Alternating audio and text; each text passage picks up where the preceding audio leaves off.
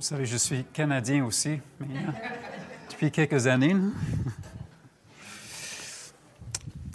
Donc, j'espère que vous allez bien ce matin. Euh, je suis bien content d'avoir cette opportunité, opportunité plutôt d'apporter de, la parole. Est-ce que tout le monde euh, m'entend bien? Non? Est-ce que vous trouvez la vie euh, un peu compliquée? Des fois aujourd'hui? Moi, je parle de l'embarras de choix auquel on fait face à tous les jours. Euh, par exemple, si on va aller au restaurant, il y a plein de choix. Dans mon coin à, à Laval, il y a du fast-food asiatique, fusion, végétarien. OK, peut-être pas végétarien, là, mais pour les hommes. Ou est-ce qu'on va cuisiner chez nous?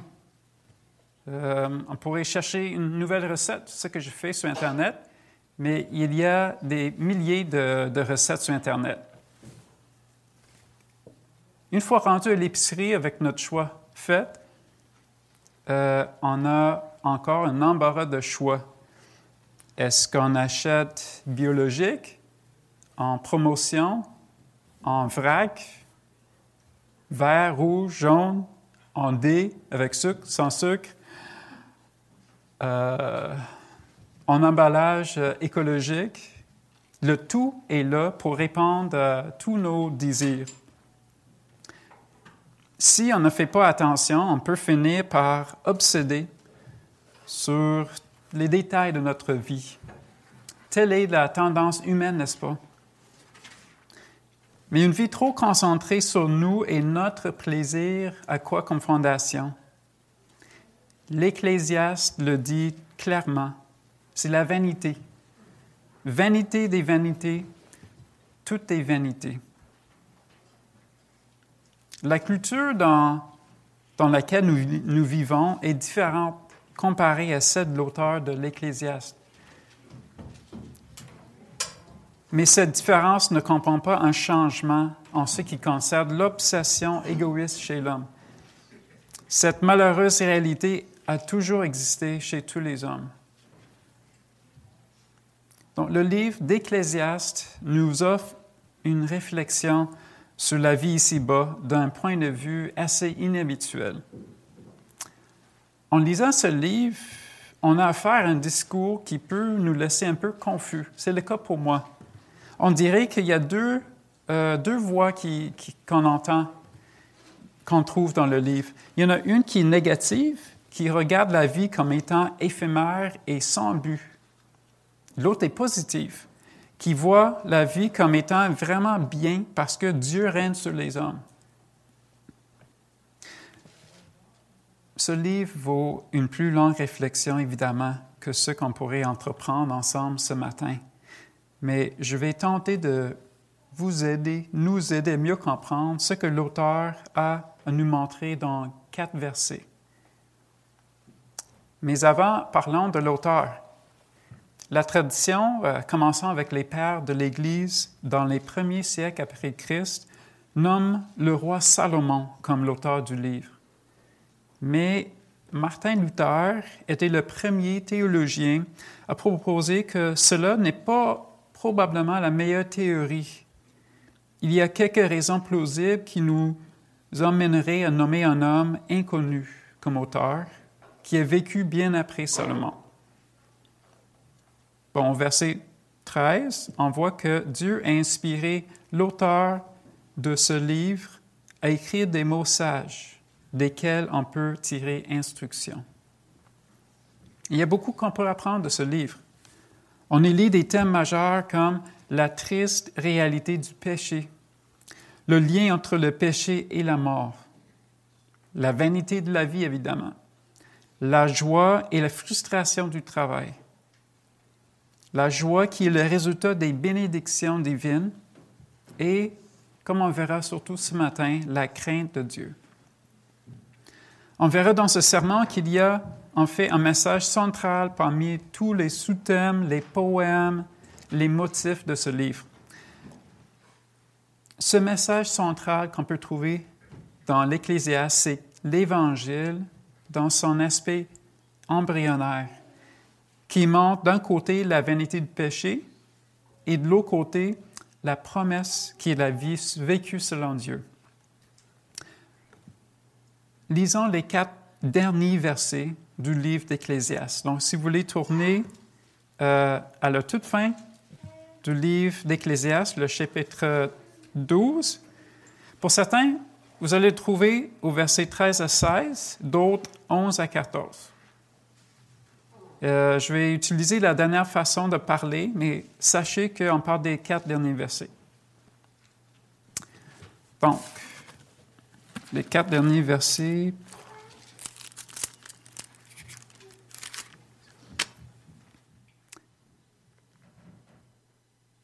Les paroles des sages sont comme des aiguillons, et rassemblées en un recueil, elles sont comme des clous plantés. Elles sont données par un seul maître. Du reste, mon fils tire instruction de ces choses. On ne finirait pas si l'on voulait faire un grand nombre de livres, et beaucoup d'études est une fatigue pour le corps. Écoutons la fin du discours. Crains Dieu et observe ses commandements. C'est là ce qu'on doit faire tout homme, car Dieu amènera toute œuvre en jugement au sujet de tout ce qui est caché, soit bien, soit mal. Que Dieu bénisse la lecture de sa parole. Prions. Seigneur, merci pour ce, ce matin, malgré la neige, et cette tempête, où est-ce qu'on peut venir ensemble, où est-ce qu'on peut ouvrir nos Bibles, et là, devant nous, ce sont les, les, les par, la, la parole de Dieu, des mots que tu as inspirés des auteurs à écrire. Et là, des millénaires plus tard, tu nous parles et nous savons que c'est la vérité, ce que tu veux que sur laquelle nous fondions notre vie, euh, notre attitude, nos actions, nos pensées. Aide-nous, Seigneur, à nous concentrer sur ce texte ce matin. Amen.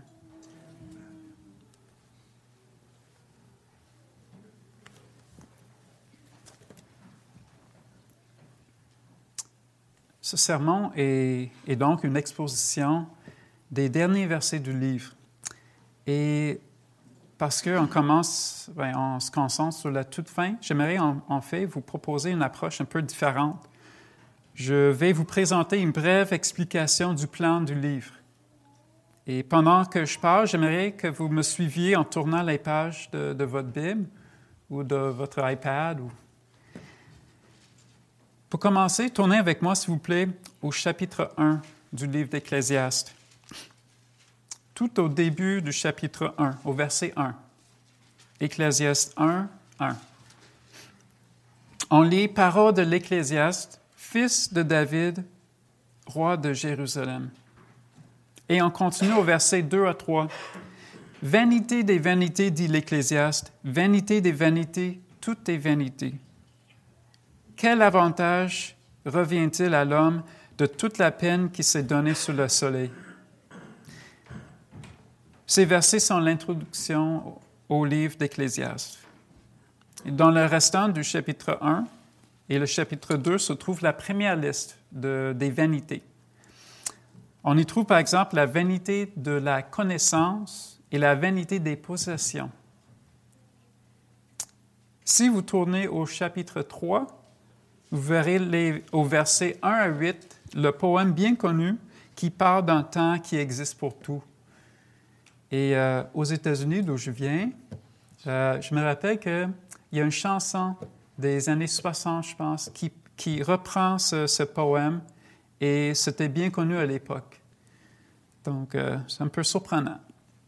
Au chapitre 3, 9 à 15, l'auteur présente l'importance pour l'homme de craindre Dieu. Donc, un thème très important pour aujourd'hui.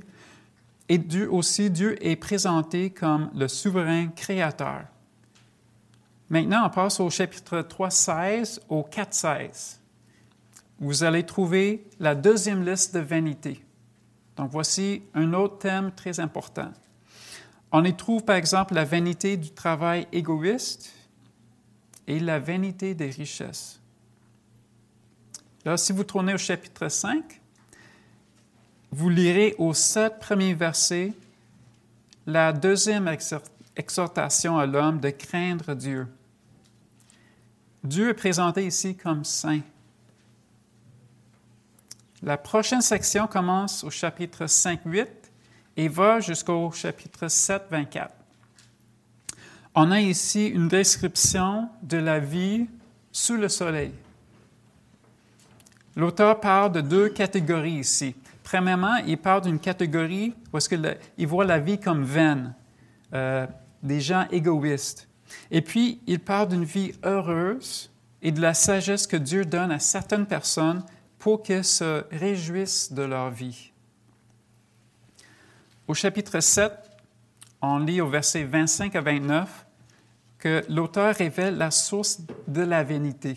Il dit que c'est le péché, la rébellion contre Dieu. La neuvième section du livre s'étend du premier verset du chapitre 8 jusqu'au chapitre 12, le verset 10. Donc, chapitre 8 au euh, chapitre 12, 10. Et on y trouve une autre réflexion sur la vie sous le soleil. Et euh, je vais juste mentionner une idée qui m'a frappé euh, dans ces versets-là. il dit que une réflexion honnête sur la mort peut nous amener vers une maturité spirituelle. C'est un exercice que les gens ne veulent pas normalement faire.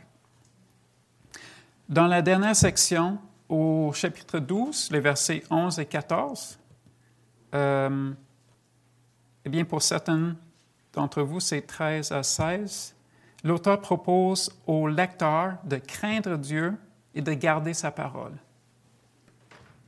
Donc voilà un survol très rapide qui donne les grandes lignes. Et déjà, on a vu quels sont les thèmes importants que l'auteur voulait communiquer il y a beaucoup d'idées dans ce livre. Ça vaut la peine de l'étudier euh, attentivement et peut-être avec un bon commentaire. Mais concentrons-nous aujourd'hui sur les quatre derniers versets du chapitre 12. On lit au verset 11 ou bien 13, pour certains. Les paroles des sages sont comme des aiguillons et rassemblées en un recueil elles sont comme des clous plantés. Elles sont données par un seul maître.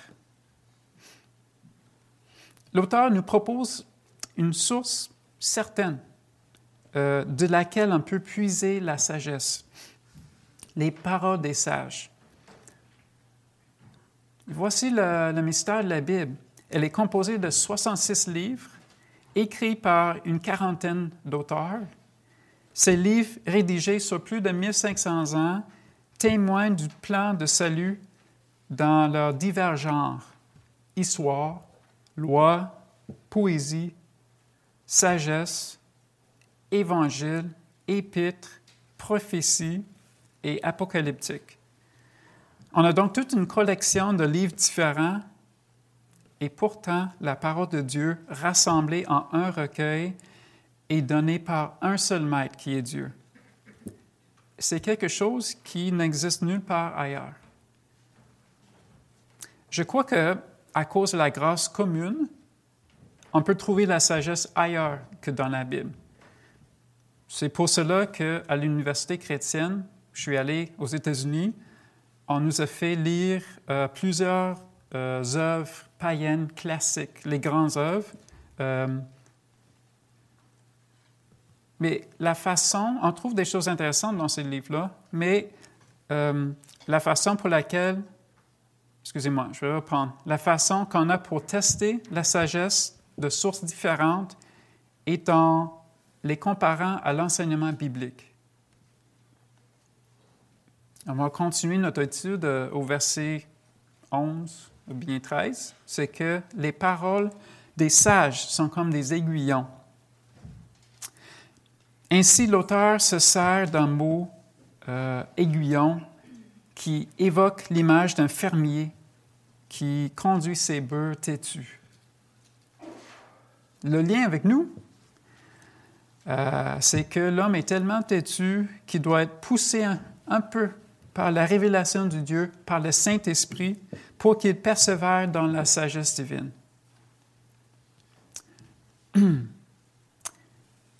Un exemple de cette exhortation se trouve dans Proverbe 4, 1 à 5.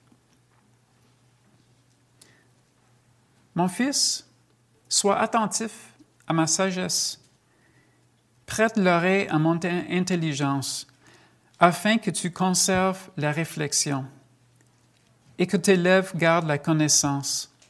Car les lèvres de l'étrangère distillent le miel, et son palais est plus doux que l'huile. Mais à la fin, elle est amère comme l'absinthe, aiguë comme un glaive à deux tranchants. Ses pieds descendent vers la mort. Ses pas atteignent le séjour des morts.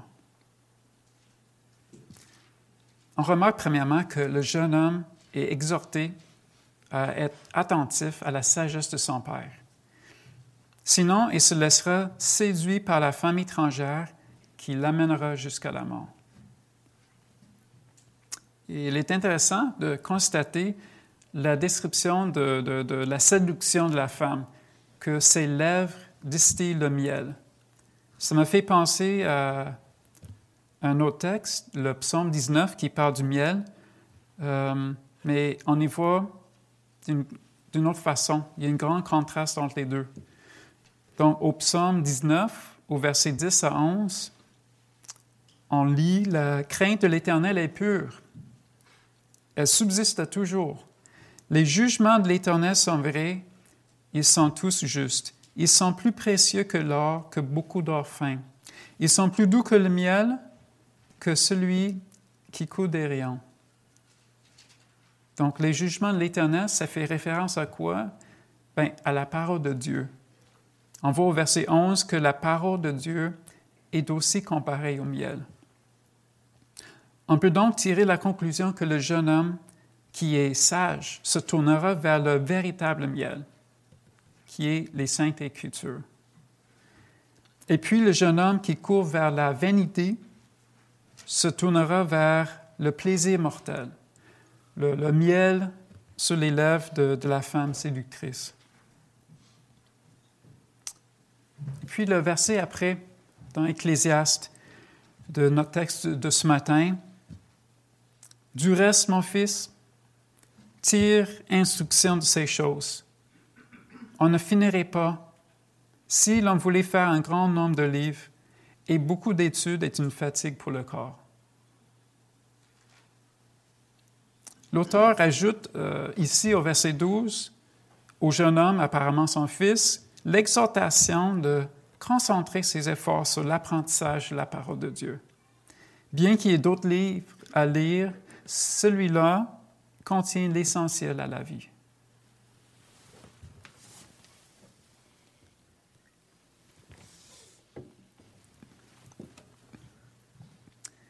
Le, monde dans lequel nous vivons euh, nous offre un grand choix à l'épicerie, mais aussi en, termes de philosophie. Le postmodernisme, euh, qui, est très populaire dans les, les universités et dans la culture en général, le postmodernisme euh, propose que tout est vérité. Quelle est ta vérité? Tant mieux pour toi. Ah, toi, tu as une autre. Il faut toutes les respecter. Il faut pas... Euh, il faut être tolérant. Il faut pas juger les, autres. Mais euh, ce propose tombe très facilement devant une réflexion sur la logique qui est derrière c'est que c'est toutes des vérités, mais dans le fond, rien n'est vérité. Si on dit qu'un avocat pourri goûte aussi bon qu'une fraise fraîche, euh, c'est évident. Même un enfant saurait que c'est pas vrai. Donc, lorsque le monde propose qu'on se tourne vers n'importe quelle source de vérité, comme les médias, euh, ou qu'on regarde en dedans de, nous, ça c'est une autre façon de, parler qui, est très courant. Mais nous, les chrétiens, on, dirait, non, moi, je, me tourne vers la révélation divine. C'est ça la source sûre de la vérité qui ne change pas. Dieu a pris le soin d'inspirer des écrivains sur plus de mille ans pour nous donner sa parole. Cette Bible est inspirée de Dieu et utile pour enseigner, pour convaincre, pour corriger, pour instruire dans la justice, afin que l'homme de Dieu soit accompli et propre à toute bonne œuvre.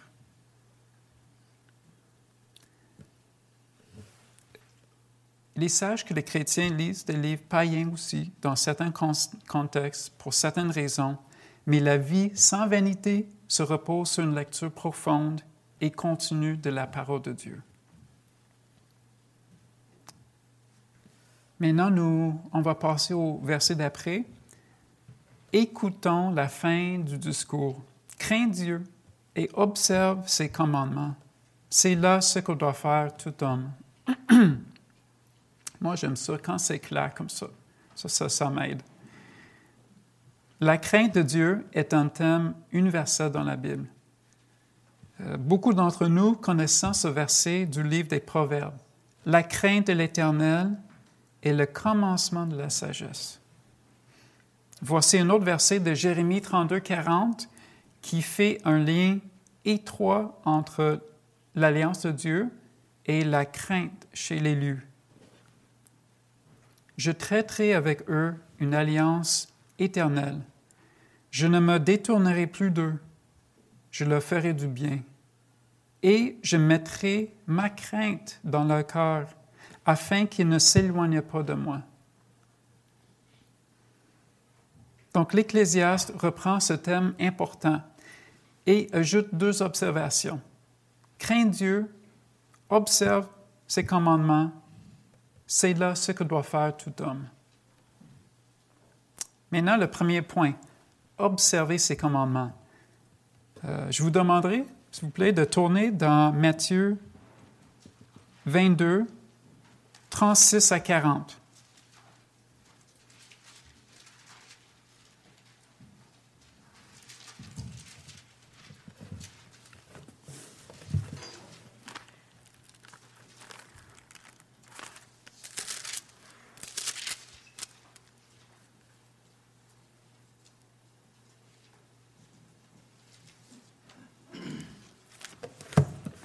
Matthieu 22, 36 à 40.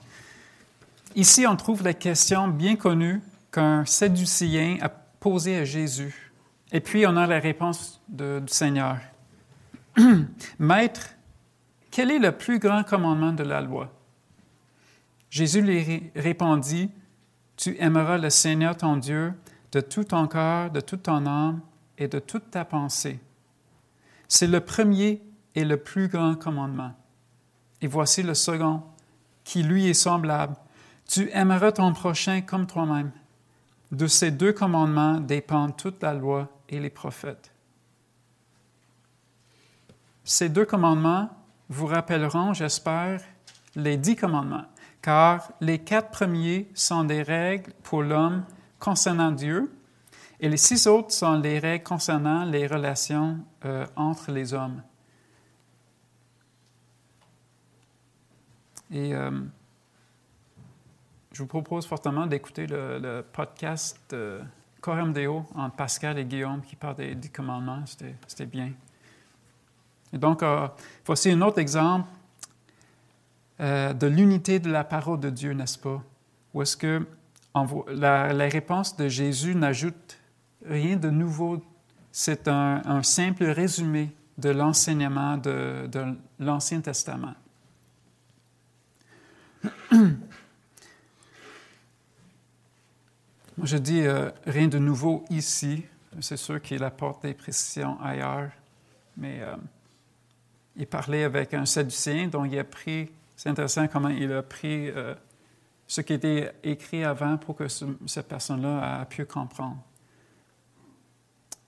sa réponse simple au verset 40 est une preuve de la réprimande qu'il fait envers les Sadduciens au verset 29. Il dit, vous êtes dans l'erreur parce que vous ne comprenez ni les Écritures ni la puissance de Dieu. On va retourner dans Ecclésiaste 12 au verset 13. Et voici le deuxième point. C'est là ce croit d'affaires tout homme. Lorsque je, je, réfléchissais pour trouver une illustration biblique euh, pour ce point, j'ai pensé à Job. Euh, Job était convaincu de ce commandement. Il était un homme qui avait la crainte de Dieu et qui observait ses commandements.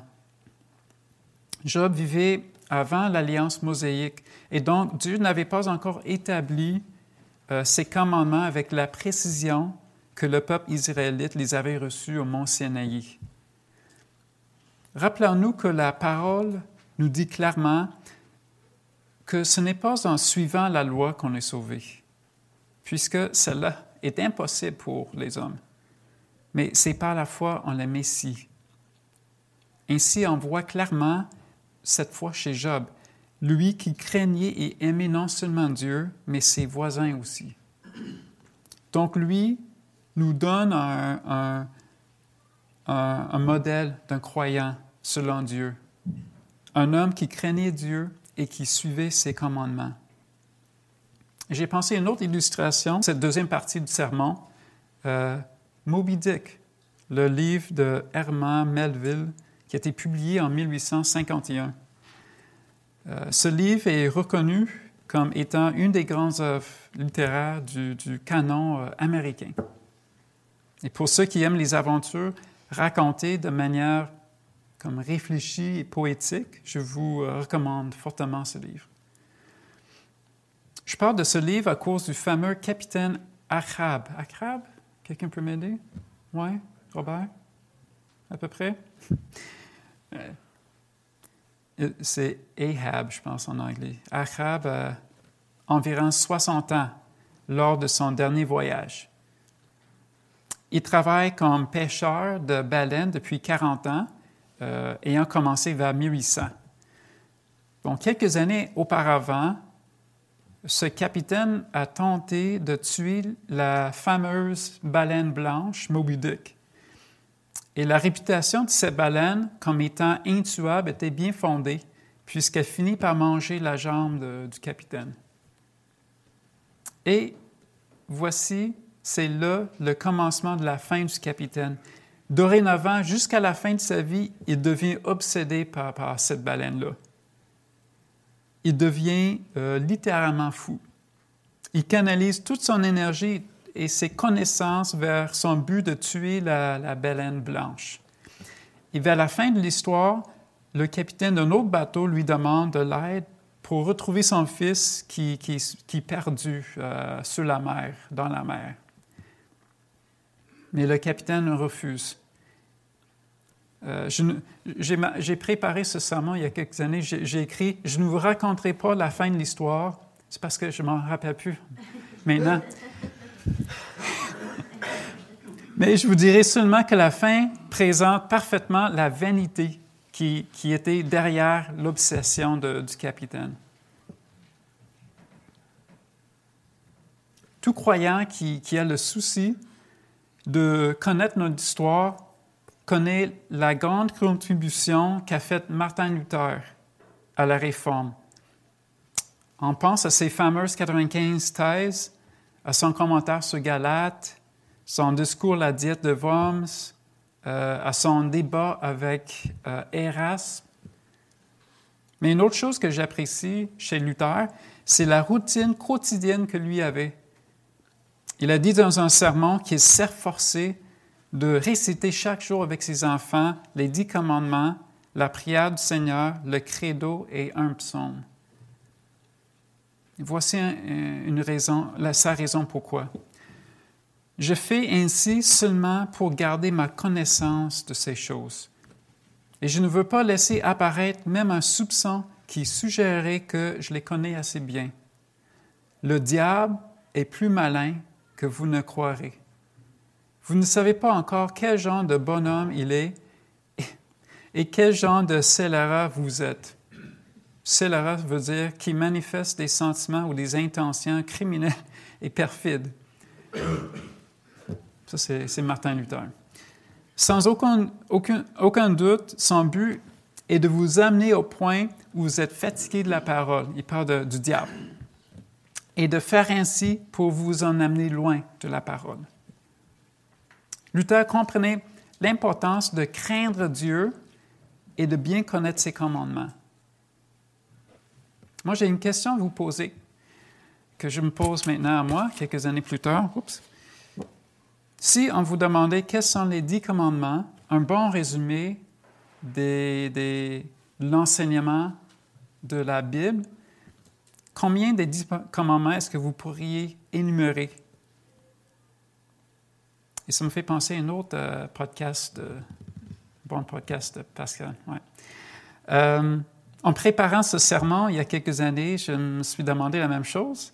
Euh, j'avais oublié le, huitième. Je pense que dans le, podcast, Guillaume dit Ah, oh, c'est pas important de tous les connaître, de même, mais de bien comprendre.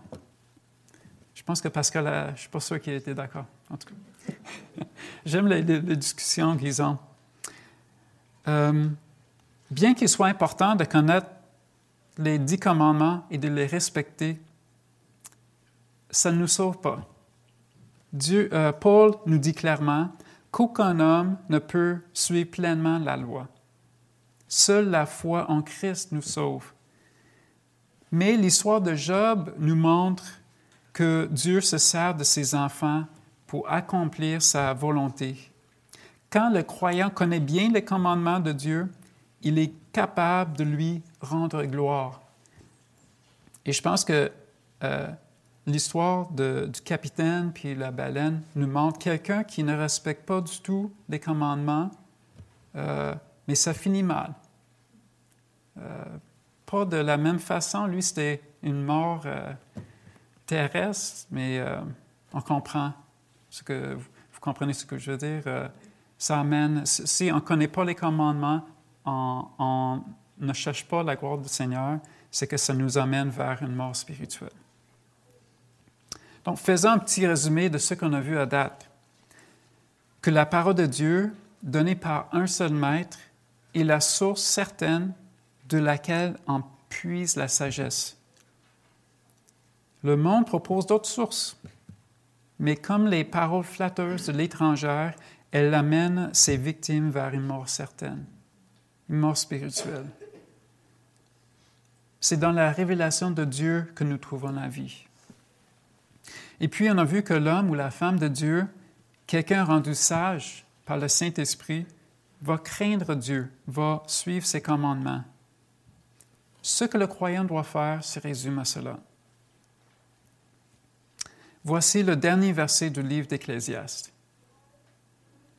Car Dieu amènera toute œuvre en jugement au sujet de tout ce qui est caché, soit bien, soit mal.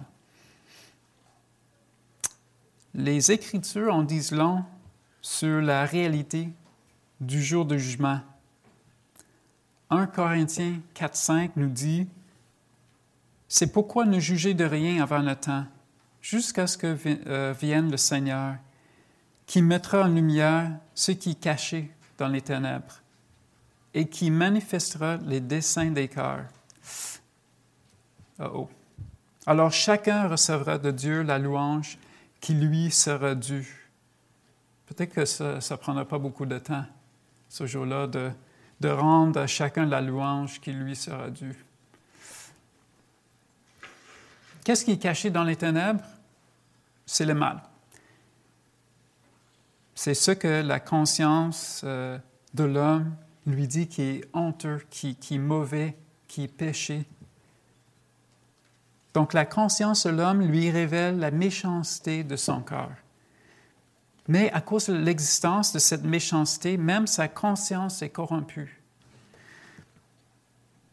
Et de toute façon, chaque, chaque humain qui est honnête, même qui a une conscience corrompue, il va avouer qu'il fait ce qui est mal. Au moins, j'espère. Lors de son deuxième retour, Christ mettra au clair le jugement qu'il exécutera. On lit dans Jean 5, 22, Le Père ne juge personne, mais il a remis tout jugement au Fils. Genèse 4, ça c'est un chapitre bien intéressant, très important. Ça part des deux descendances d'Adam. L'une, la descendance promise, l'autre maudite.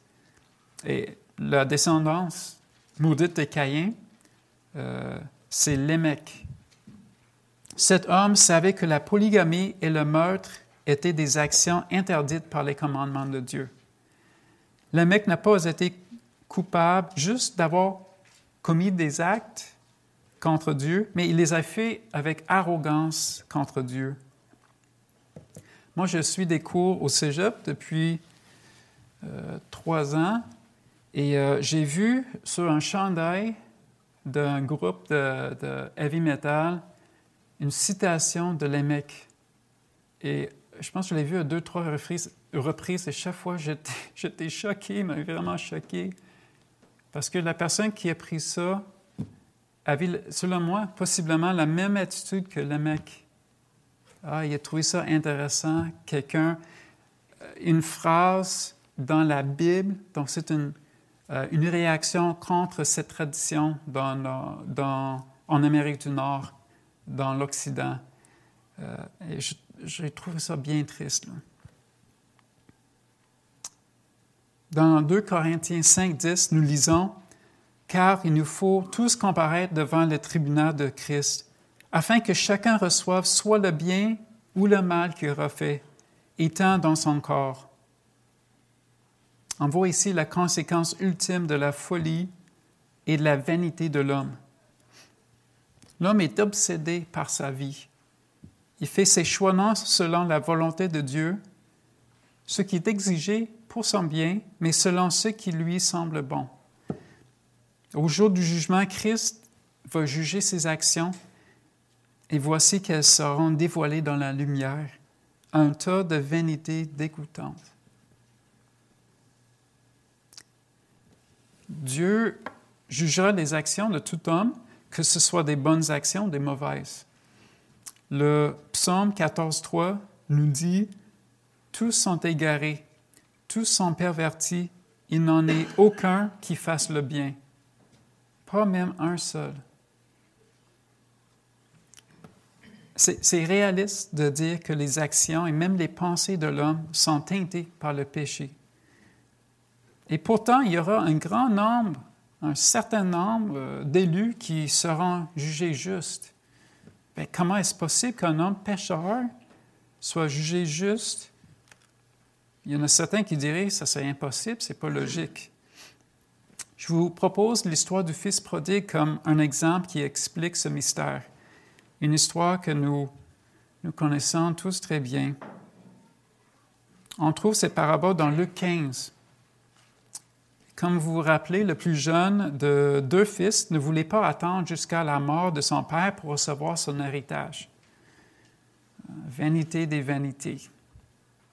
Son père lui donne sa partie, le fils va dans un autre pays où il gaspille tout son argent. Une famine arrive au pays et le fils finit par se rappeler de la différence ou de comprendre la différence entre sa vie égoïste, remplie de vanité, de plaisir, et son ancienne vie remplie de grâce, de bénédiction, d'un autre type de plaisir préférable, plus profond, meilleur. Le fils se repent de sa méchanceté et son père l'accueille avec miséricorde et amour. Et la, la fin est merveilleuse. Cette histoire euh, représente l'amour et le pardon inconditionnel du Père céleste envers ses enfants terrestres.